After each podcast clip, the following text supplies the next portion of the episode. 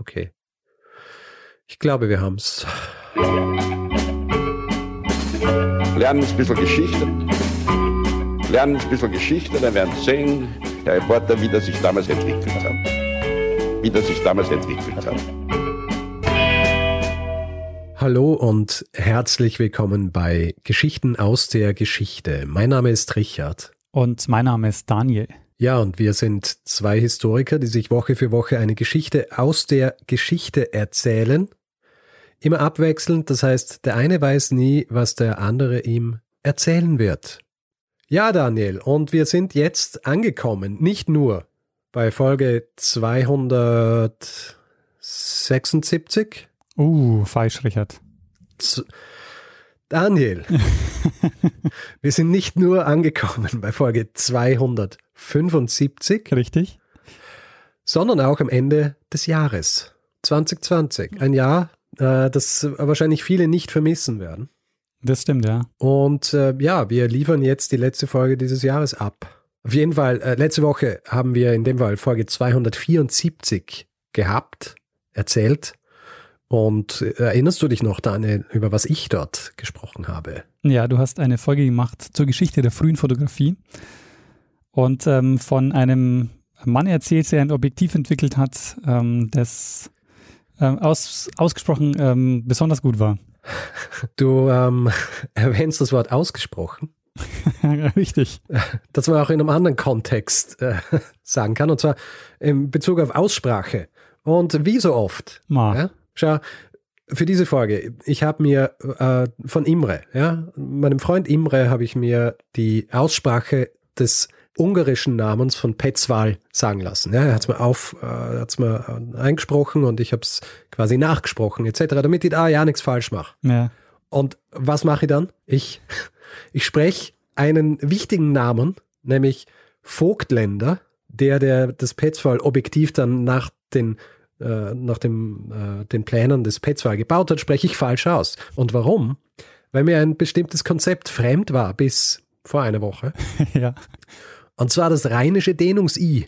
Das rheinische Dehnungs-I, das äh, wird einfach nicht ausgesprochen und wird bei ein paar Namen äh, verwendet, unter anderem eben auch bei Vogtländer. Das heißt, jedes Mal, wenn ich Voigtländer gesagt habe, haben äh, alle, die dieses rheinische Dehnungs-I kennen, wahrscheinlich ähm, sich schmerzhaft verkrümmt und sich gedacht, wie kann es sein, dass jemand dieses, diesen Namen so falsch ausspricht? Weiß er nichts? Und tja, ich weiß nicht nichts, aber ich weiß offenbar weniger, als ich dachte. Und, das rheinische ähm, Dehnungs-I. Jetzt kenne ich's. Rheinisches Dehnungs-I. Wird mir nicht mehr passieren für den Fall, dass ich äh, irgendwann wieder mal Namen aussprechen muss, die dieses rheinische Dehnungs-I enthalten. Und ich würde sagen, springen wir einfach in die letzte Geschichte des Jahres, die von dir erzählt wird. Deswegen, Daniel, was für eine Geschichte hast du mir und unserem Publikum mitgebracht? Ähm, ja, Richard, wir springen heute gleich mitten rein in die Geschichte, ohne viel Vorrede. Und zwar springen wir nach Paris in das Jahr 1925. Der stellvertretende Generaldirektor des französischen Postministeriums hat Einladungen für ein Treffen äh, in eines der teuersten Hotels der Stadt verschickt, das Hotel de Crillon. Und äh, dieser stellvertretende Generaldirektor war nicht alleine, hat einen Assistenten dabei, den Dapper Dan Collins. Und er verlangt von allen Teilnehmern strikte Geheimhaltung. Denn was hier besprochen wird, darf nicht an die Öffentlichkeit gelangen, weil die Leute noch nicht wissen dürfen, also die Öffentlichkeit darf noch nicht wissen, was die Regierung, äh, die französische Regierung ähm, schon beschlossen hat. Und es kommen sechs Schrotthändler aus Paris und der stellvertretende Generaldirektor macht ihnen ein Angebot. Er hat nämlich 7000 Tonnen Eisen zu verkaufen. Und äh, vielleicht ahnst du schon, Richard, was der Mann hier verkaufen will. Hm, vielleicht seine gesamte Kriegsmarine. Ähm, nee, das, ähm, ja, würde das der Postminister verkaufen? Was, was steht in ähm, Paris rum, was 7000 Tonnen so. Eisen haben hätte können? Ja, der Eiffelturm. Richtig. Er will den Eiffelturm verkaufen. Bevor wir jetzt ähm, an der Stelle vielleicht ein kurzer Exkurs zum Eiffelturm. Ähm, eröffnet worden ist er ja 1889 für die Weltausstellung. Damals äh, war er noch 312 Meter hoch und damit das höchste Bauwerk der Welt. Ähm, so galt als Wunderwerk der Ingenieurstechnik, ähm, Symbol für Industrialisierung und Moderne. Und ähm, der Eiffelturm ist heute eines der meistbesuchten Bauwerke überhaupt und wahrscheinlich auch eines der bekanntesten Bauwerke überhaupt. Ähm, der Turm besteht aus über 7000 Tonnen Puddeleisen und Puddel heißt, das ist so ein bestimmtes Verfahren, mit dem das Eisen im Hochofen hergestellt wurde. Und ähm, besteht aus 18.000 Einzelteilen, die äh, vernietet wurden. Mhm. Und es war geplant, dass der Eiffelturm nach der Weltausstellung nicht abgebaut wird. Also der sollte schon auch eine Weile stehen. Aber Eiffel hat ihn als Eigentum der Stadt Paris übergeben und hat dafür aber 20 Jahre lang die Nutzungsrechte bekommen. Als insbesondere zum Beispiel die Eintrittsgelder hat er kassiert. Also er hatte letztendlich so das alleinige Vermarktungsrecht für den Eiffelturm. Und ähm, die Kosten hat er nach einigen Jahren schon locker wieder drin gehabt und er ist auch reich geworden durch den Eiffelturm. Also auch wenn es dann in den Folgejahren weniger Besucher waren, also bis zum Ersten Weltkrieg waren es dann jährlich nur noch so 200.000 Besucherinnen und Besucher, die den Eiffelturm besucht haben. Okay. Im Vergleich heute, was glaubst du, wie viele besuchen heute jährlich den Eiffelturm? Ähm, sieben Millionen. Was? Hast du es jetzt? Das aber Hast du es nachgeschaut? Nein, geraten. Es sind tatsächlich knapp sieben Millionen Menschen. Echt? Ja. Also 2020 wahrscheinlich weniger, aber ähm, ansonsten ist der Schnitt so um die, um die sieben Millionen. Naja, aber ich habe in meinem Kopf schnell ausgerechnet, wie viele Leute mehr es gibt, wie die, wie sich Reichtum verändert, also dass mehr Leute in der Lage sind zu reisen, etc. Und bin bei der Zahl sieben Millionen angekommen. Sehr gut. Ähm, also Eifel hatte ja diese Konzession für den Eiffelturm, die 20 Jahre lief und nachdem die, aufgelaufen, äh, nachdem die ausgelaufen ist, war noch nicht genau klar, was passiert jetzt mit dem, mit dem Turm. Es gab zum Beispiel auch Pläne, dass man ihn abbaut und woanders wieder aufbaut und so. Aber der Turm war in der Zwischenzeit sehr wichtig geworden, nämlich für die Nachrichtentechnik. Da war es äh, von Vorteil, dass man so einen hohen Turm hatte, zum Beispiel für die drahtlose Telegrafie. Und ähm, in der Zeit haben, hat dann auch das Militär angefangen, eigene Antennen auf dem Turm ähm, aufzubauen. Und deshalb wurde dann die Konzession 1910 um weitere 70 Jahre verlängert. Und das ist dann in der Folge, ist dann einiges mehr dazu gekommen an Sendetechnik. Also erst das Radio, dann das Fernsehen und so. Und am 1. Januar 1980 endete dann diese 90-jährige Konzession und ab da hat jetzt die Stadt Paris die Nutzungsrechte am Eiffelturm übernommen. Und unvorstellbar heute, das habe ich in der Recherche gesehen, das ist echt faszinierend, von 1925 bis 1936, also mehr als zehn Jahre lang, gab es am Turm die größte Leuchtreklame der Welt. 250.000 Glühbirnen haben die Lettern äh, Citroën ähm, gezeigt, so über den, über den kompletten Turm, ähm, so ähm, Citroën.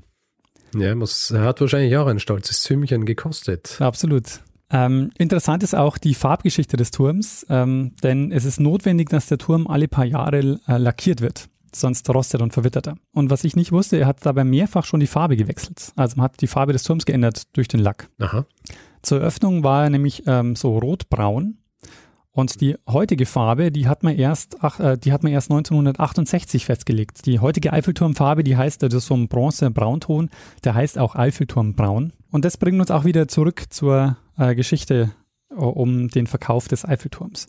Und zwar der Mann, der ihn anbietet, heißt Viktor Lustig. Hast du von ihm schon mal gehört, Viktor Lustig? Ähm, nein. Der sagt nämlich, dass er auf die Idee gekommen ist, den Eiffelturm zu verkaufen, weil er in der Zeitung gelesen hat, dass es Unzufriedenheiten gibt mit dem Turm und vor allen Dingen mit dem Zustand des Turms, weil es ist so, dass ähm, der Turm mal wieder gestrichen werden muss und das kostet eben viel Geld. Und du ahnst es wahrscheinlich schon, Viktor Lustig ist kein Regierungsbeamter, sondern ein Hochstapel und Trickbetrüger. Ja, ja. Ja, ich habe mir gerade gedacht, wie, nur weil ich in der, in der Zeitung lese, dass jemand unzufrieden ist mit dem mit dem Turm ja, dann ja, ihn verkaufen zu wollen, wenn er dann einmal mehr gehört, ist ja auch ein bisschen hochstaplerisch. Genau, und genau das äh, macht Victor Lustig.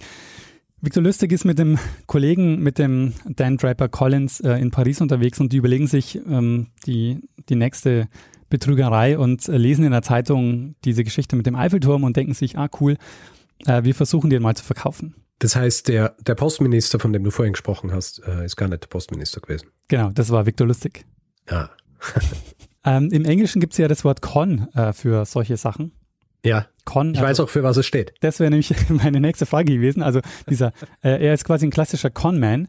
Und ähm, ja, sag doch mal, wofür Con steht. Für Confidence. ja, richtig. Und weißt du auch, woher es kommt?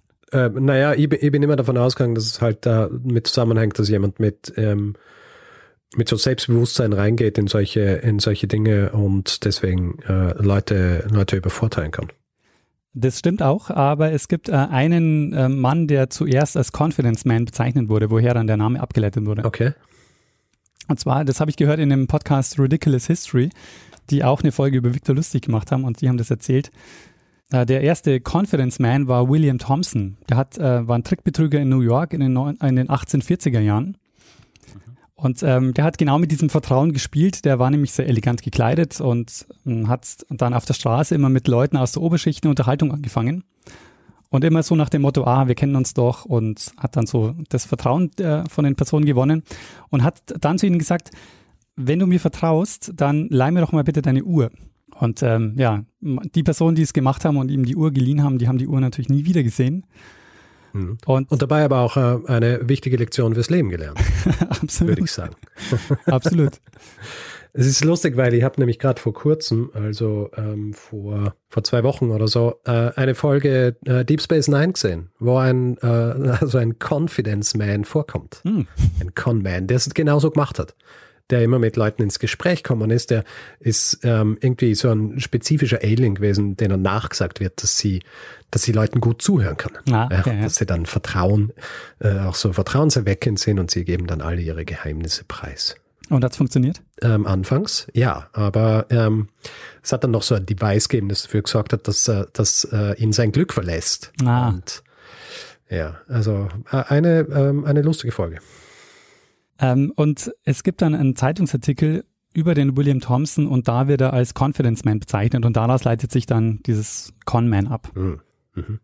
Ähm, daher diese Geschichte. Und ähm, ja, genau, Victor Lustig ist einfach ein, ähm, ja, ein typischer Conman, der ähm, einige Trickbetrügereien ähm, macht. Die bekannteste seiner Trickbetrügereien ist der Verkauf des Eiffelturms, den wir uns gleich noch ein bisschen genauer anschauen werden. Mhm. Bevor wir uns aber anschauen, ob dieser Verkauf tatsächlich gelingt, ähm, schauen wir uns erst noch ein paar Stationen seines Lebens an, wie er überhaupt dazu gekommen ist.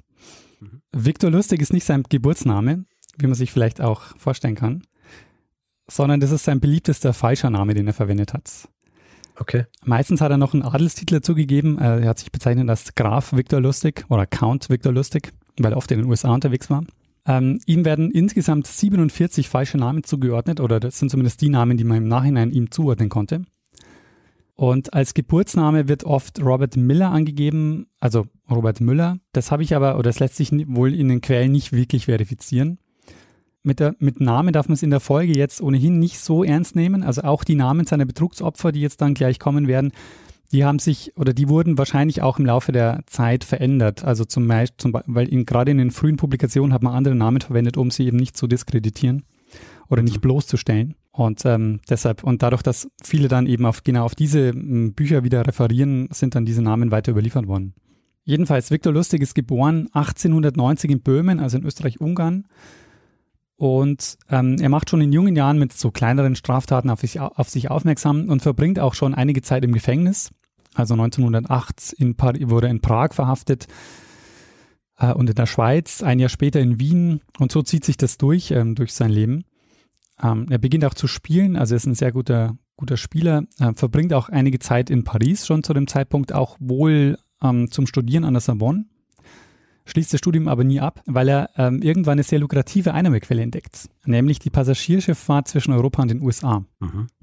Da sind nämlich sehr viele reiche Businessleute unterwegs, die sich dort mit Glücks- und Kartenspielen die Zeit vertreiben. Und äh, genau das nutzt er aus. Er hat da so eine Art, Le so eine Art Lehrer, den Nicky Arnstein oder Arnstein, ähm, mit dem er das gemeinsam macht. Und da entwickelt er oder ja, da entwickelt er so seinen Con-Style. Also er ist immer gut angezogen, sehr zurückhaltend und ähm, gemeinsam haben die dann die Leute abgezogen.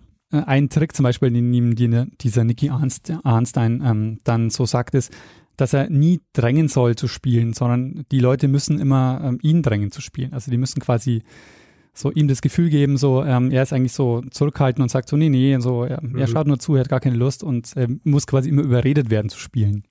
Dass sie, dass sie immer das Gefühl haben, dass es ihre Idee war. Genau. Das war so einer, äh, einer der Tricks, der, der ganz wichtig war für den, äh, für den Lustig und der sich auch durchzieht. Äh, das werden wir gleich noch sehen.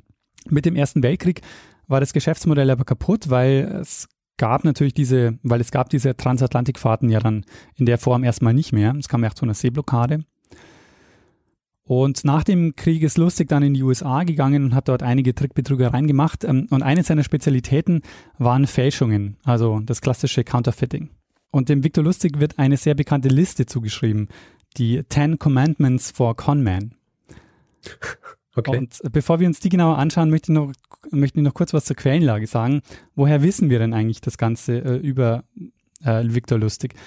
Weil er selber hat nie was geschrieben. Also angeblich hat er seine Biografie geschrieben, aber er ist nie weiter als zum Titel gekommen. Und die Geschichte um ihn ist auch nicht wirklich geschichtswissenschaftlich aufbereitet.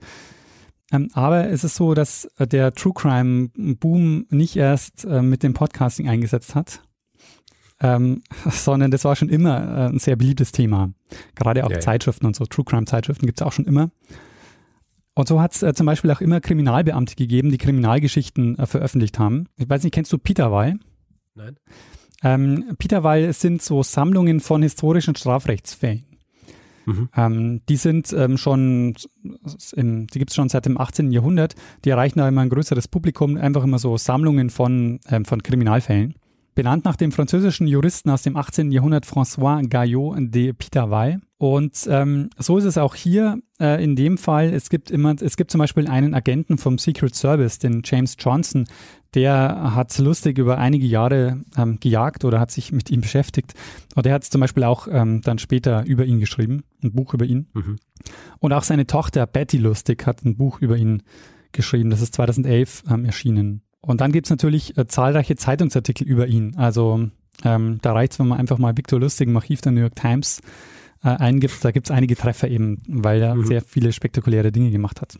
Das sind vor allem Texte, die äh, unsere Sicht auf ihn prägen, die aber später entstanden sind und ihn auch so ein Stück weit überhöhen. Also alle, die, die solche Geschichten schreiben, wollen die Geschichten im Normalfall ein bisschen spektakulärer machen. Mhm. Und weil ich jetzt gerade Secret Service erwähnt habe, dieser, ähm, dieser Secret Service Beamte, der ihn gejagt hat, ähm, weißt du, warum ausgerechnet äh, der Secret Service in dem her war? Ähm, Secret Service ist zuständig für die, den Schutz des Präsidenten und für Falschgeld. Ha, woher weißt du denn das? Oh, kennen wir halt aus. Entschuldige mal. Ähm, ja, weil das ist doch eine sehr ungewöhnliche Kombination, aber es ist tatsächlich so. Ja. Äh, der Secret Service ist ähm, 1805 und, ähm, 1865 gegründet worden vom US-Finanzministerium zur Bekämpfung von, von Geldfälschungen. Mhm. Und der Schutz des Präsidenten kam erst später dazu, nämlich nach der Ermordung des Präsidenten William McKinley im Jahr 1901. Und ähm, interessanterweise auch bis 2003 war der Secret Service auch dem Finanzministerium unterstellt, inzwischen dem Innenministerium. Weil ich gerade bei den Quellen bin, das beste Buch über Lustig habe ich, zumindest mein Eindruck, ist von Jeff Meisch, Handsome Devil. Ähm, und ich fand es deshalb am besten, weil er eben die Quellen offenlegt und hinterfragt und eben immer zeigt, so, das hat er aus diesem Buch, das kommt daher und da kann man eben sehr schön nachvollziehen, wie diese Geschichte überhaupt so entsteht. Mhm. So, und jetzt zu den Zehn Commandments. Diese Zehn Commandments, die werden nämlich mehr oder weniger immer ihm zugeschrieben. Also immer, wenn man über Viktor Lustig ähm, spricht, kommt es irgendwann zu diesen Zehn Commandments. Und die sind zum ersten Mal von diesem Secret Service Agenten Johnson in einem Artikel von 1937 dem Lustig zugeschrieben worden. Also der, Mhm. der schreibt die zum ersten Mal. Und ich bin mir nicht sicher, ob diese zehn Punkte jetzt mehr darüber verraten, ob die jetzt wirklich was über den Victor Lustig aussagen oder ob die nicht eigentlich viel mehr darüber verraten, wie sich der Johnson so einen Conman vorstellt. Mhm. Aber ähm, fangen wir mal an bei Punkt 1. Punkt 1 ist Be a Patient Listener. Da ist noch einigermaßen einfach, klar, also gut zuhören. Punkt 2, Never Look Bored. Also äh, niemals äh, gelangweilt. Äh, gucken ist auch, glaube ich, ähm, noch einigermaßen äh, selbsterklärend. Wenn man sich irgendwie für Ja. jemanden interessiert, dann sollte man auch irgendwie interessiert gucken. Oder zumindest so tun. Ja. Ähm, Punkt 3 ist schon ähm, ein guter Tipp für, für Smalltalks. Wait for the other person to reveal any political opinions. Then agree with them. Also Aha. du wartest, bis die Person ähm, so politische Aussagen macht und dann bist du derselben Meinung.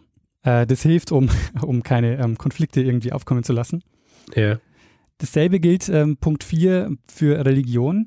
Let the other person reveal religious views, then have the same ones. Ja.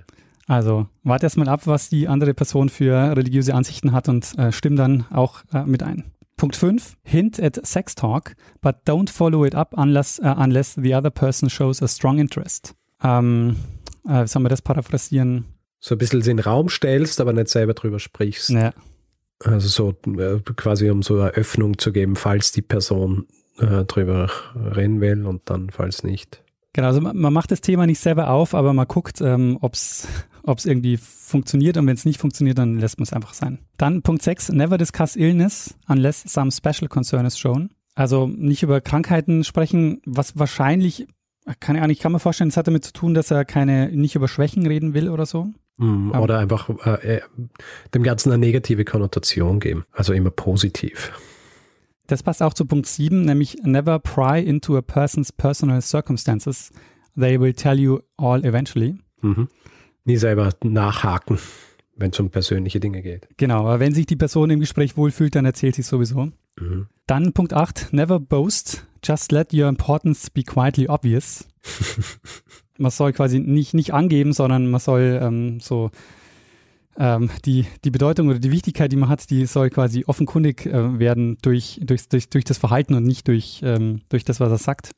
Mhm. Was er dadurch erreicht hat, dass er eben immer sehr gut angezogen war und einfach ähm, immer sehr zurückhaltend agiert hat. Dazu noch dieser Grafentitel, dass man gedacht hat, ah, okay, da ist jetzt ein Adliger vor Mhm. einem.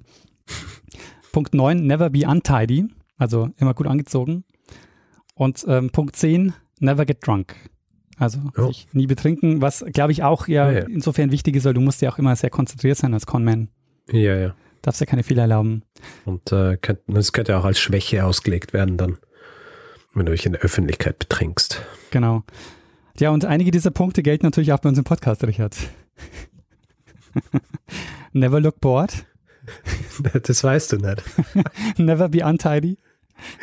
Äh, kann ich leider nicht, äh, damit ich gerade im Moment, nachdem ich gerade erst meine Sachen, meinen Koffer aufgemacht habe und hier alles noch herumliegt. Ähm, never get drunk. Ja. Äh, naja, also, äh, betrunken war ich nie, sagen wir so. Ähm, kommen wir mal zu, zu einer seiner, kommen wir mal zu einer seiner erfolgreichsten Betrügereien. Die hat äh, folgendermaßen funktioniert. Er hatte eine hölzerne Box, die wird überall rumänische Schachtel genannt. Ich konnte aber nicht herausfinden, warum rumänisch, also woher dieses rumänisch kommt. Mhm. Jedenfalls ähm, hat er sich im Laufe, äh, hat er sich immer Leute in, hat er immer Leute in sein Vertrauen gezogen und er hat Zeit mit ihnen verbracht, hat viel mit ihnen geredet und irgendwann haben die gefragt, wo er denn sein Geld verheert oder wo er denn sein Geld verdient. Mhm. Und dann hat ähm, Lustig ihnen diese Box gezeigt. Und in die Box hat er dann 100 Dollar reingetan, so ein bisschen an Knöpfen gedreht und so erzählt, dass jetzt einige chemische Prozesse ablaufen und die Banknote kopiert wird. Mhm. Und da muss man ein paar Stunden warten. Das hat er dann genutzt, um mit den Leuten essen zu gehen und noch irgendwie sowas zu machen. Nach einigen Stunden sind sie wieder zurückgekommen zur Maschine und sie da. Da wurde ein Schein ausgegeben und es war die exakte Kopie ähm, des Geldscheins, den sie vorher reingetan haben. Mhm. Und mit dem kopierten Schein hat er dann die Leute zur Bank geschickt und gesagt, so lasst sie mal bestätigen, dass das auch wirklich kein Falschgeld ist. Und äh, die Bank hat auch tatsächlich immer bestätigt, dass das echtes Geld ist. Mhm. Und das ähm, hat die Leute natürlich interessiert. Ähm, die wollten dann irgendwann diese Box auch kaufen, die äh, offenbar Geldscheine kopieren kann. Mhm. Und er ziert sich dann immer und sagt, nee, nee, äh, das ist eigentlich ein unverkäufliches Einzelstück und nee, es äh, kann ich unmöglich verkaufen. Und damit treibt er den Preis natürlich nach oben und er wartet immer so lange, wie es geht. Und irgendwann gibt er dann nach und sagt, okay, ich verkauf's. Und ähm, die Leute merken dann natürlich relativ schnell, dass es einfach nur ein Kasten ist und der überhaupt nichts kann. Mhm. Ähm, aber um genug Zeit zu haben, um abzuhauen, erzählt er immer, dass man, also je nachdem, mh, es gibt unterschiedliche Varianten, 12 bis 18 Stunden warten muss, bis die Maschine wieder funktioniert. Mhm. Und das ist halt insofern ein super Trick, weil jemand, der gerade eine Maschine zum Geldfälschen kaufen wollte, der geht auch nicht zur Geht der? Polizei. Ja, ja. Das ist sehr gut. Ähm, und das mit den Geldscheinen hat er so gemacht, dass er sich Scheine besorgt hat mit ähnlichen Seriennummern, sodass er nur eine Zahl jeweils abändern musste. Okay. Weil er hat ja zwei wirklich identische Scheine gebraucht für seinen Ja. Scam. Das heißt, er hat immer ähm, dann eine Nummer dann jeweils quasi so nachgezeichnet, dass es so ausgesehen hat, als wäre es als wär's die gleiche Seriennummer und damit hat er quasi wirklich zwei Geldscheine gehabt, die er dann verwendet hat für diese Maschine. Und hat die Leute aber mit, mit dem echten Schein zur Bank geschickt. Genau, richtig. Ähm, so ist es nie aufgefallen und ähm, ja, er hatte immer genug Zeit, äh, um noch abzuhauen. Mhm. Das war übrigens ein Betrug oder eine Art von Betrug, die im 19. Jahrhundert sehr weit verbreitet war, die ähm, auch oft gemacht wurde, wurde genannt äh, Green Goods Scam. Green Goods deshalb, weil quasi grün die, ähm, die Geldscheine waren, die Dollarnoten. Mhm. Und äh, die Betrüger behaupten da zum Beispiel oder behaupten zum Beispiel auch oft, dass sie die Druckplatten haben der Notenpresse und dass sie deshalb in der Lage sind, eben so echte ähm, Geldscheine zu drucken. Aha. Und der Lustig hat einige dieser Boxen in mehreren Bundesstaaten verkauft und hat dafür mehrfach über 40.000 Dollar bekommen. Das entspricht, wenn man den Inflationsrechnern trauen kann, die ich dafür verwendet habe, Heute ungefähr eine halbe Million Dollar. Insgesamt mit dem Scam oder pro Box. Pro Box. What? Wer hat, wer eine halbe Million Dollar über, um so, äh, um so ein Ding zu kaufen? Also jemand, der schon so viel Geld hat. Also Gier halt wahrscheinlich. Ja, ja. Und äh, das ist, muss man auch sagen, er hat sich immer Leute gesucht, die würde man heute so als die Neureichen bezeichnen. Also Leute, die ja. gerade zu Geld gekommen sind. Ja. Die sich noch nicht dran gewöhnt haben, was es bedeutet, Geld zu haben und äh, wie schnell man übers Ohr kaut wird und sein Geld wieder los wird. Richtig. Und es waren auch Leute, äh, die sich auch so von ihm haben beeindrucken lassen. Also die sind gerade zu Geld gekommen und davon gab es so in den 20er Jahren auch einige. Ähm, und er mit seinem eben der mit seinem Grafentitel kam, gut angezogen war, sehr zurückhaltend war, der hat eben diese Leute beeindrucken können. Mhm. Und hat natürlich diese Box dann, nachdem sie ihn gefragt haben, womit er seinen Lebensunterhalt verdient, hat er natürlich sagen können, dass es entsprechend teuer sein muss, weil seine Einnahmequelle weggeht. Genau. Wenn er es verkauft. Sehr, ein sehr guter Trick. Wir werden aber sehen, dass dieser Trick ihn auch ähm, noch einige Probleme bereiten wird. Mhm. Bevor wir dazu kommen, ähm, kommen wir mal zu seinem bekanntesten Betrug, nämlich dem Verkauf des Eiffelturms. Mhm. Nach dem Treffen mit diesen sechs Schrotthändlern hat sich Lustig einen Mann rausgesucht, dem er den Eiffelturm verkaufen will, nämlich dem André Poisson. Und den wählt er genau deshalb aus. Wir haben gerade schon ja gesprochen über die, so, er ist auch so einer dieser Neureichen, der gerade so in das Geschäft drängt und äh, der sich mit diesem ja, mit diesem Eiffelturm-Kauf ähm, jetzt so etablieren will im, ja, in Paris als, als mhm. Schrotthändler. Und der Poisson, der ist auch einigermaßen nervös, weil der traut dem Geschäft nicht so richtig. Also es gibt auch Quellen, wo es heißt, so seine Frau hält ihn zurück und will dann und sagt dann, er soll es doch nicht machen. Und da greift Lustig jetzt zu einem nächsten Trick. Er ruft nämlich bei dem Poisson an und sagt, wir müssen uns nochmal treffen. Und jetzt kommt zu einem weiteren Treffen mit dem Poisson, diesmal ohne die anderen Schrotthändler, also sie treffen sich zu zweit. Und der Lustig sagt zu ihm, ah, ich bin ähm, französischer Beamter und die Lage ist wirklich schlecht dieser Tage und ähm, ja, du kennst die Situation, es ist irgendwie schwierig und man verdient weniger, man muss, hat so viel Arbeit und es ist irgendwie und macht, gibt ihm zu verstehen, er würde ihnen den Eiffelturm verkaufen, aber er müsste dafür schon nochmal so ein bisschen unter der Hand was kriegen. Mhm. Mhm. Und der Poisson versteht den Wink und glaubt jetzt auch an das Geschäft, weil er, weil er sagt, okay, ein Beamter, der von mir bestochen werden will, dann muss das auch, äh, dann muss es auch stimmen. Also ja. genau, genau dieser Dreh, ähm, der, der führt jetzt beim, bei dem Poisson dazu, dass er, dass er der Geschichte glaubt, weil er, er denkt sich, wenn das jetzt ein Scam wäre, dann würde die Person mich nicht noch um mehr Geld bitten, um, um sie zu bestechen. Aber genau das passiert. Er gibt Lustig jetzt nicht nur das Geld für den Eiffelturm, sondern auch einen Umschlag mit extra Geld. Und ähm, Lustig und Collins machen sich jetzt sofort auf, aus dem Staub weg aus Paris und sie fahren mit dem Zug nach Wien. Und da kaufen sie sich jetzt jeden Tag eine, eine französische Zeitung und warten darauf, dass es jetzt eine Zeitungsmeldung gibt, wo dieser Betrug vermeldet wird. Aber es passiert nicht. Die Tage vergehen und es erscheint keine Meldung, dass der Eiffelturm verkauft wurde oder vermeintlich verkauft wurde. Und zwar deshalb nicht, weil die Geschichte wird nicht bekannt zu dem Zeitpunkt. Der Poisson geht nicht zur Polizei, ähm, nachdem er merkt, dass er betrogen worden ist. Mhm. Und man muss sich die Situation, glaube ich, schon sehr unangenehm vorstellen, als der Poisson dann irgendwann mit diesen gefälschten Dokumenten, die er dann bekommt von dem Lustig, da ins Ministerium geht und dann fragt, ob er jetzt ähm, den Eiffelturm abbauen kann und die zu ihm sagen, what? Quoi? ähm, ja, also der Poisson eben geht, äh, geht dann nicht zur Polizei und angeblich ist es so, dass Lustig und Collins nochmal nach Paris fahren, nachdem sie merken, das hat funktioniert, um, um den Eiffelturm nochmal zu verkaufen. Aber also es klappt in dem Fall jedenfalls nicht. Also selbst wenn sie es nochmal probiert haben, geht dann eine Person zur Polizei und sie blasen die Sache wieder ab. Ähm, bin mir aber gar nicht sicher, ob diese ähm, Geschichte überhaupt passiert ist. Also ähm, mhm. es wird auch häufig ähm, wird darüber berichtet, dass sie ihn zweimal verkauft hat, dass sie ihn zweimal verkauft hat, aber das, das glaube ich, ist Quatsch. Mhm. Äh, er geht da wieder zurück in die USA ähm, und tut sich jetzt mit einem der besten Geldfälscher zusammen, dem William Watts. Ähm, mit dem hat er vorher schon zusammengearbeitet, nämlich während der Zeit der, der Prohibition, also der Zeit in den USA, wo man ähm, kein Alkohol verkaufen durfte oder wo Alkoholausschank verboten war. Ähm, und da hat er nämlich so gefälschte Whisky-Labels ähm, gemacht mit dem William Watts, weil der William Watts eben so ein guter ähm, Fälscher war. Okay. Und jetzt tut er sich mit ihm zusammen und sie mieten sich eine Werkstatt und stellen Geldscheine her. Und die Fälschungen waren so gut, dass sie kaum zu erkennen waren. Verteilt hat sie dann der Dapper, Don, äh, Dapper Dan Collins, mit dem er schon in Paris zusammen war. Das Geschäft äh, läuft so erfolgreich, dass sie äh, Millionen von gefälschten Dollars in Umlauf bringen. Und es gibt Stimmen, die sagen, dass 50 Prozent des Falschgeldes in den USA zu dem Zeitpunkt von Watson lustig gekommen ist. mhm. Und hier kommt jetzt äh, wieder der Secret Service ins Spiel, der jetzt natürlich äh, sich auf lustig konzentriert, weil, wie wir gelernt haben, Secret Service war zuständig für Geldfälschungen. Mhm. Und er wurde dann verhaftet 1931, ähm, nachdem er in Mexiko war. Ähm, und also er geht dann wieder zurück in die USA aus Mexiko und ähm, in Texas, als er den, die, über die Grenze kommt, wird er verhaftet. Und er sitzt jetzt vor dem Sheriff Miller. Ähm, es gibt eine andere Variante, die auf Wikipedia steht. Da war es ein Sheriff Richards in Oklahoma. Ja, wie gesagt, das ist ähm, die, que Quellenlage ist schwierig. Jedenfalls, äh, dieser Sheriff, äh, der hat sich gefreut, äh, jetzt mal einen dickeren Fisch an Angel zu haben. Und äh, der Lustig sieht jetzt seine Chance und redet mit dem Miller. Und der Miller ist fasziniert von, äh, von Lustig. Und Lustig findet im Gespräch raus, dass Miller Geldprobleme hat, ähm, weil er als Sheriff auch die Steuern einsammelt und er aber in diese Steuerkasse gegriffen hat und irgendwie fehlen da 30.000 und ähm, der Lustig findet es raus und sagt, ach komm, 30.000, die mache ich in einem Nachmittag. Und er sagt zu ihm, ähm, ich habe da so eine Box am Bahnhof eingesperrt. Die könntest du jetzt mal holen und dann zeige ich dir, ähm, wie du locker an deinen 30.000 kommst. Aha.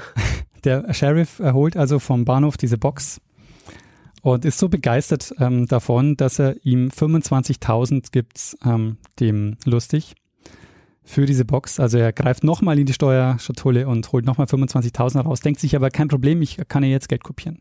Den Lustig lässt er dafür frei.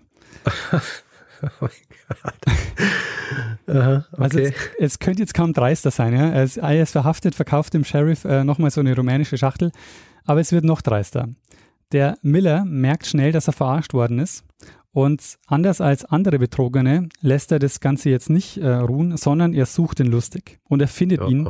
Einige Zeit später in Chicago, hält ihm also die Pistole ähm, vor die Brust und sagt, ich habe schon kapiert, ich bin von dir verarscht worden, ähm, gib mir mal mein Geld zurück. Und Lustig sagt, hey, kein Problem. Ich komme nach Texas, ich repariere die Maschine, die ist wahrscheinlich nur kaputt. Und in der Zwischenzeit, ähm, weil ich es wirklich ernst meine, ähm, gebe ich dir hier 50.000 Dollar und dann ähm, können wir die Sache schon mal ähm, so regeln. Was der Miller natürlich nicht weiß, ist, dass die 50.000, die er da bekommen hat, Falschgeld waren. Und der Miller ähm, war noch nicht mal zurück in Texas und wird schon wegen Falschgelds verhaftet. Oh je. Also den hat er wirklich maximal rein. Ja, nach, nach Strich und Faden verarscht einfach. Voll. Aber der Miller wird jetzt später ein wichtiger Zeuge für äh, den Secret Service, der davon Wind bekommt.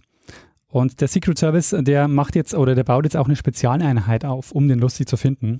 Und ähm, das dauert jetzt noch einige Jahre, aber 1935 ist es dann soweit, Lustig wird verhaftet und er gesteht viele seiner Taten. Ähm, was er nicht verrät, ist, wo Watts äh, das Falschgeld herstellt, also diese Druckplatten. Mhm. Ähm, und Lustig war jetzt im US Federal House of Detention in Manhattan untergebracht und das galt zumindest bis jetzt als ausbruchssicher. Ähm, vier Monate nach seiner Verhaftung war Lustig aber auf äh, der Flucht und ähm, er ist letztlich geflüchtet wie so im Film. Also er hat sich ba äh, Bettlaken zusammengeknotet und ist dann mhm. aus dem Fenster. Und angeblich ist es so, dass, dass Passanten ihn gesehen haben und er mhm. dann so getan hat, das würde Fenster putzen. ja, ich habe eigentlich erwartet, dass er, dass er irgendjemanden bequatscht und davon überzeugt, dass es eine gute Idee ist, ihn einfach rauszulassen. Hätte auch sein können. Ähm, in den Medien wird er jetzt äh, bezeichnet als der Miracle Man of Crime. Aha. Allerdings ähm, diese Flucht dauert nur 28 Tage. Er ist 28 Tage auf der Flucht und wird dann in Pittsburgh gefasst. Und, ähm, und dann hm, wird es auch nicht mehr so, ähm, so einfach für den Lustig oder so. Ähm, dann hat er auch keine Chance mehr zur Flucht, denn es kommt zum Prozess. Dort wird festgestellt, dass sie ähm, über zwei Millionen Dollar Falschgeld in Umlauf gebracht haben. Er bekommt dafür 20 Jahre und wird nach dem Prozess nach San Francisco gebracht, weil er nämlich nach Alcatraz verlegt wird. Ah. Eines der äh, bekanntesten äh, Gefängnisse überhaupt und auch eines der ausbruchsichersten. Mhm. Und äh, gleichzeitig übrigens mit Al Capone dort ähm, ah. untergebracht. Ähm, die Geschichte mit Al Capone wollte ich eigentlich weglassen, aber ich erzähle es kurz. Ähm, mhm. ähm, es heißt nämlich, dass Al Capone ihn ähm, während seiner Zeit in Haft ähm, unterstützt hat oder eben so äh, irgendwie auf ihn aufgepasst hat. Und zwar deshalb, weil er einige Jahre vorher mit Al Capone schon mal in Kontakt kam, nämlich er hatte Al Capone abgezogen, ohne dass Al Capone es äh, gemerkt hat. Und äh, diese Geschichte glaube ich aber eigentlich ehrlich gesagt nicht. Also das ist, glaube ich, mehr so eine Fake-Geschichte, die ihm zugeschrieben wird. Ähm, dafür gibt es keine weiteren Belege oder so. Aber die Geschichte mhm. geht so, dass er zu Al Capone gegangen ist und zu ihm gesagt hat, ähm, ich kann Geld verdoppeln, mehr oder weniger. Also gib mir einfach 50.000 Dollar und ich mache dir innerhalb von einigen Wochen ähm, das Doppelte draus. Mhm. Und Al Capone sagt, ähm, okay, ich gebe dir das Geld, aber du weißt schon, mit wem du es hier zu tun hast. Also wenn du hier irgendwie ähm, Mist baust, dann, ähm, dann war es das mit dir. Und Lustig sagt, nee, kein Problem, gib mir das Geld, nimmt das Geld ähm, an sich und macht einfach ähm, in dieser ganzen Frist nichts. Also er lässt das Geld einfach liegen.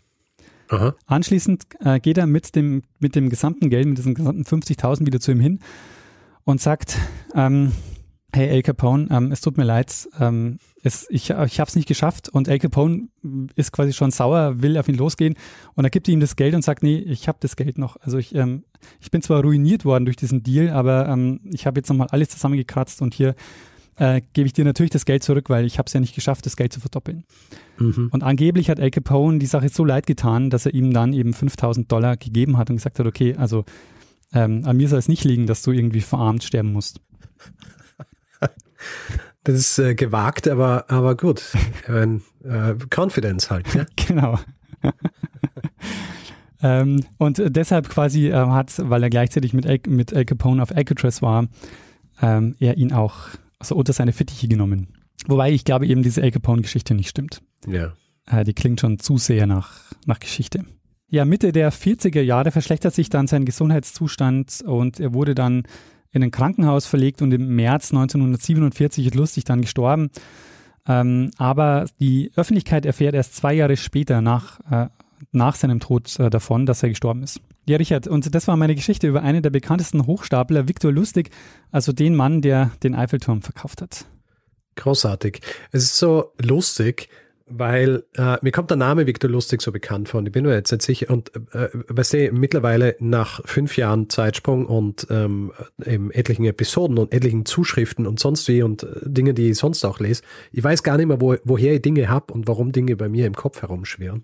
Deswegen kann ich gar nicht genau sagen, wo, woher dieser Name jetzt, ähm, woher ich den habe. Äh, auch diese Geschichte mit Miller kommt mir irgendwie bekannt vor. Eventuell hat mir irgendjemand das auch schon mal zugeschickt. Aber ähm, die gesamte Geschichte ist fantastisch. Eine, eine sehr schöne Geschichte. Ich finde ja, ich äh, da teile ich diese, diese Faszination mit Conman, teile ich offenbar mit, mit vielen anderen Leuten auch, weil das ja immer so die, die sehr beliebten True Crime Geschichten sind. Ja, genau, ja. Und ähm, ich habe mir tatsächlich vor, äh, im, im Zuge, im, im Laufe dieses Jahres habe ich mir ein Buch gekauft, das heißt How to Cheat at Everything. Und äh, da geht es um, da geht's um äh, genau solche Dinge. Also wie man quasi äh, geschrieben von jemandem, der äh, unterschiedliche Dinge, die Conman gemacht haben, so in, in einer Person vereint und dann dieses Buch so ähm, quasi wie so ein Manual schreibt aus der, aus der Sicht dieser einen Person. Äh, ist, äh, ist sehr spannend. Ähm, das finde ich eben auch ein interessanter Punkt, weil diese Trickbetrüger in der öffentlichen Wahrnehmung ja häufig so ähm, gar nicht als Straftäter wahrgenommen werden, sondern so ihr Einfallsreichtum so und ihre Genialität werden ja oft so positiv dargestellt. Ja. Aber Nein, ich, ich, ich, denke halt, dass es viel auch damit zu tun hat, dass Leute das halt lustig finden, wenn andere Leute verarscht werden. Ja, genau, ja. Also dieses, äh, er ist halt selber schuld, weil er oder sie so dumm ist. Ja, genau, ja. Dann ähm, äh, haben sie es verdient. Hätten sie halt besser aufgepasst und immer davon ausgehen, dass ihnen das nicht passiert. Ja, das ist immer, glaube ich, deswegen auch diese Faszination, dieses, dass man sich dann ein bisschen erhaben fühlt über diese, über diese Opfer der, der Conman. Ähm, und man sich denkt, ja, mir könnte es nie passieren, sowas, ja. Genau, bis zu dem Zeitpunkt, wo es dann passiert. Richtig. Dann, dann schaut man sich wahrscheinlich auch nicht mehr so gern solche Sendungen an oder hört sich Podcasts zu Conman an. Genau, ich glaube auch deshalb, ähm, diese ähm, Conman-Geschichten sind ja wirklich sehr beliebt, aber darf nicht vergessen, das sind keine Robin Hoods, also die machen das nicht, um anderen zu helfen, Natürlich sondern ja. die wollen sich selbst bereichern. Nein, aber ich, meine, es reiht sich einfach gut ein in die, äh, in die diese Faszination für True Crime an sich, weil bei True Crime äh, geht es ja auch dann selten darum, dass man, dass man die, die Verbrecher oder Verbrecherinnen so bewundert oder so, aber es ist einfach diese Faszination, dieses Sehen, wie andere Leute ähm, ein Unglück ereilt, das einen selber nicht ereilt hat und ähm, sich dadurch vielleicht auch so ein bisschen, wie soll ich sagen, ein bisschen lebendiger fühlen. Ja. Um jetzt hier Psychology 101 zu machen. Ja, und auch dieses, äh, ich glaube, was auch äh, so eine gewisse Faszination hat, ist dieses Gentleman-Ding. Also die treten ja oft Ja. so gut gekleidet und mit guten Manieren Ja, auf und ja. so. Diese Juxtaposition, ja, da ist jemand, der, der, der ist ein richtiger Verbrecher, ja, stiehlt Tausende, Hunderttausende Dollar, aber ähm, ist gleichzeitig auch so refined und äh, äh, mit im Anzug und ähm, das, äh, äh, ja, ja, sowas ist natürlich, also sowas macht, glaube ich, auch so den, den, den sehr erfolgreichen Conman einfach auch aus, ja. Und das ist auch wieder interessant, weil da kommt da wieder ein anderer psychologischer Aspekt ins Spiel, nämlich, dass man gut aussehenden Leuten eher vertraut als äh, nicht gut aussehenden Leuten. Naja. Obwohl es das Aussehen ja grundsätzlich eigentlich nichts darüber aussagt, ob die Leute jetzt vertrauenswürdig sind oder nicht. Ja. Deshalb habe ich nur Hoodies an, Richard. Was, was soll ich daraus schließen? Dass ich eine sehr vertrauenswürdige Person bin. Also du findest ein Hoodie sowas wie, äh, wie ein Anzug. Hoodies sind, sind meine Anzüge. Verstehe, ja, deswegen, ja, ich, äh, ich meine, du kannst es hier jetzt öffentlich nicht erzählen, was du schon alles angestellt hast, ja, weil die Leute dir so sehr vertrauen, aber ähm, das heißt, du, du wärst auch in, in einer Position, dass du so Dinge machen könntest, wieder lustig. Nee, ich glaube nicht. Ähm, mir würde dazu eine Fähigkeit fehlen, die, glaube ich, dazu wichtig wäre und das ist die Smalltalk-Fähigkeit. Die Smalltalk-Fähigkeit. Ja. Also ich, äh, ich, Wir, wir machen eh viel Smalltalk. ja, wir schon, das äh, funktioniert auch, aber ich bin äh, in Partysituationen nicht der beste Smalltalker. Naja, aber wenn du dir die zehn Regeln anschaust, ja, steht nichts von Smalltalk. Du musst nicht Smalltalking, du äh, musst nur zuhören, du musst die richtigen Fragen stellen. Ähm, nicht zu sehr fragen, aber auch nicht zu wenig. Und dann geht's. Also Smalltalk braucht es eigentlich gar nicht. Ja, aber die Leute müssen sich trotzdem für einen interessieren. Ja, ja, aber weißt du, die Leute interessieren sich am ehesten für einen, wenn man zeigt, dass man sich für sie interessiert. Vielen Leuten geht's ja, in, Ja. im Smalltalk gar nicht drum, was über andere Leute rauszufinden, sondern sie wollen, dass sich andere Leute für sie interessieren. Das stimmt. Und wenn man, wenn man das, äh, das vermittelt, dann muss selber von einem ja gar nicht viel kommen. Guter Punkt, Richard. Jetzt habe ich leider an Silvester gar nicht die Chance, das ähm, auszuprobieren, weil es keine Party geben wird. Richtig. Aber naja, hoffentlich nächstes Jahr wieder. ja. Aber Richard, ähm, das ist die letzte Folge des Jahres 2020. Ja. Und ähm, das war ja für äh, uns alle ein besonderes Jahr, nicht nur wegen Pandemie, sondern auch ähm, für unseren Podcast. Wir mussten uns umbenennen. Zum Beispiel, wir haben begonnen, Werbung zu machen und so. Und ähm, wir haben sehr, sehr viel Zuspruch bekommen. Und ich wollte die Chance nochmal nutzen, mich ähm, bei allen zu bedanken dafür, dass sie uns zuhören und äh, dass sie dieses Projekt unterstützen, was ähm, mich wahnsinnig freut und ähm, ja, einfach sehr, sehr, sehr, sehr schön ist. Ja, muss ich zustimmen. Also muss ich, darf ich zustimmen, weil es ist mir eine Freude, hier zuzustimmen. Ähm, wir reden ja auch oft darüber, dass wir nicht die Zeit haben zu antworten und so weiter, was halt wirklich damit zusammenhängt, dass wir so viel Hinweise und so viel Feedback und wirklich so viel Unterstützung kriegen und äh, auch finanzielle Unterstützung ähm, jetzt so viel, auch vor allem jetzt gegen, äh, gegen Ende des Jahres und das wissen wir einfach auch wahnsinnig zu schätzen. Und ähm, ja, ich fühle mich ähm, privilegiert, hier sitzen zu dürfen, eine mit dir über Geschichten sprechen zu können und dafür so, äh, so viel Zuspruch zu bekommen. Absolut. Also ich bin echt äh, sehr, sehr dankbar dafür, ähm, dass es, dass wir das machen können in der Form und dass wir auch so viel Feedback bekommen und dass wir auch so viel Zuspruch bekommen von allen. Also vielen, vielen Dank. Ja, absolut. Vielen Dank. Und vielleicht, ähm, äh, ich habe Anfang dieses Jahres den Fehler gemacht, mir Dinge zu wünschen für fürs Jahr 20, äh, 2020. Ich werde mir jetzt gar nichts wünschen für, für dieses äh, Jahr. Ähm, würde sagen, du am besten auch nicht, sondern wir lassen es einfach auf uns zukommen und ja, schauen, was passiert.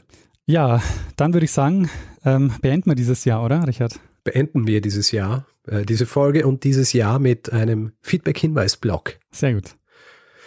Wer uns Feedback geben will, ähm, kann es per E-Mail machen. Feedback at geschichte.fm kann es auf Twitter machen. Da ist der Account Geschichte FM. Persönlich sind auch dort. Ich bin Stormgrass, Daniel ist Mestner.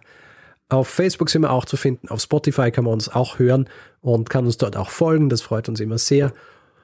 Und wer uns reviewen will, äh, Sterne vergeben und all solche Dinge kann es zum Beispiel bei Apple Podcasts machen oder auf panoptikum.io oder grundsätzlich einfach überall, wo Podcasts zu bewerten sind, bewertbar sind, bewertlich, bewertbar sind, Ja. bewertlich.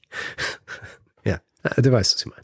Wer keine Lust hat, äh, Werbung zu hören hier in diesem Podcast, es gibt die Möglichkeit, dass ihr diesen ähm, Podcast auch werbefrei hört. Nämlich ähm, könnt ihr bei Steady euch einen Feed kaufen für 4 Euro im Monat. Da bekommt ihr dann einen Feed mit den Folgen ohne Werbung.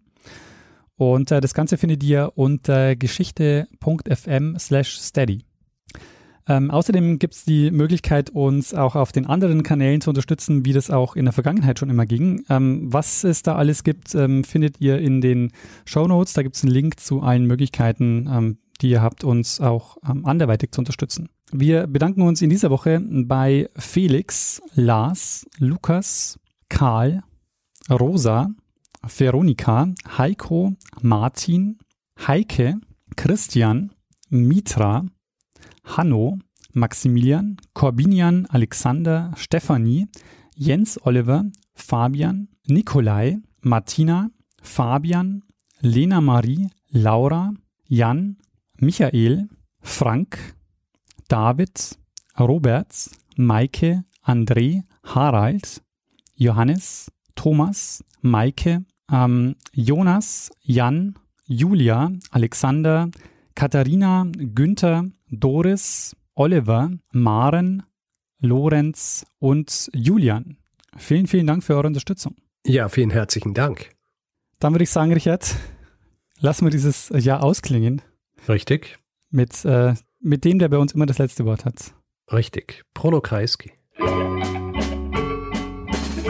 Lernen ein bisschen Geschichte. Lernen ein bisschen Geschichte, dann werden Sie sehen, der Reporter, wie das sich damals entwickelt hat wie das sich damals entwickelt hat.